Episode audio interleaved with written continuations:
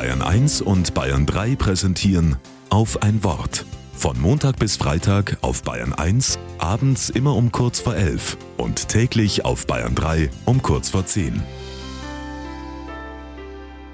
Mit Monika Tremel.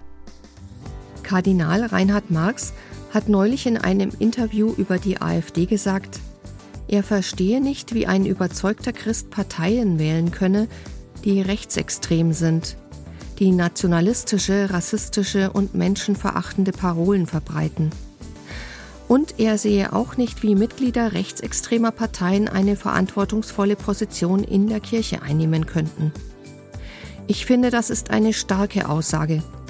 Und sie zeigt, wie wichtig es ist, dass sich meine Kirche positioniert angesichts des Rechtsrucks, den wir derzeit erleben. Wichtig ist weiter, dass wir uns auf das uralte christliche Prinzip der Unterscheidung der Geister besinnen. Denn populistische Identitätspolitik sucht sich und hat dies auch schon immer getan, ihre Legitimation in der Religion, mit der sie ihre Ideologie begründet und religiös überhöht. In diesem Zusammenhang ist es brisant, aber auch nicht überraschend, dass der traditionalistische Katholizismus und neurechte Vordenker keine Berührungsängste mehr haben.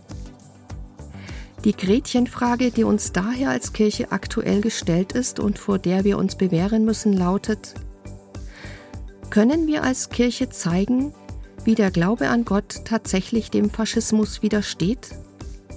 Heute, am Vorabend des 85. Jahrestags der Reichspogromnacht, wünschte ich mir, dass sich wie Kardinal Marx alle Bischöfe meiner Kirche geschlossen und klar abgrenzen gegen eine faschistische Bewegung, die sich ungeniert dran macht, unsere Demokratie zu beseitigen und der dabei nichts und niemand heilig ist.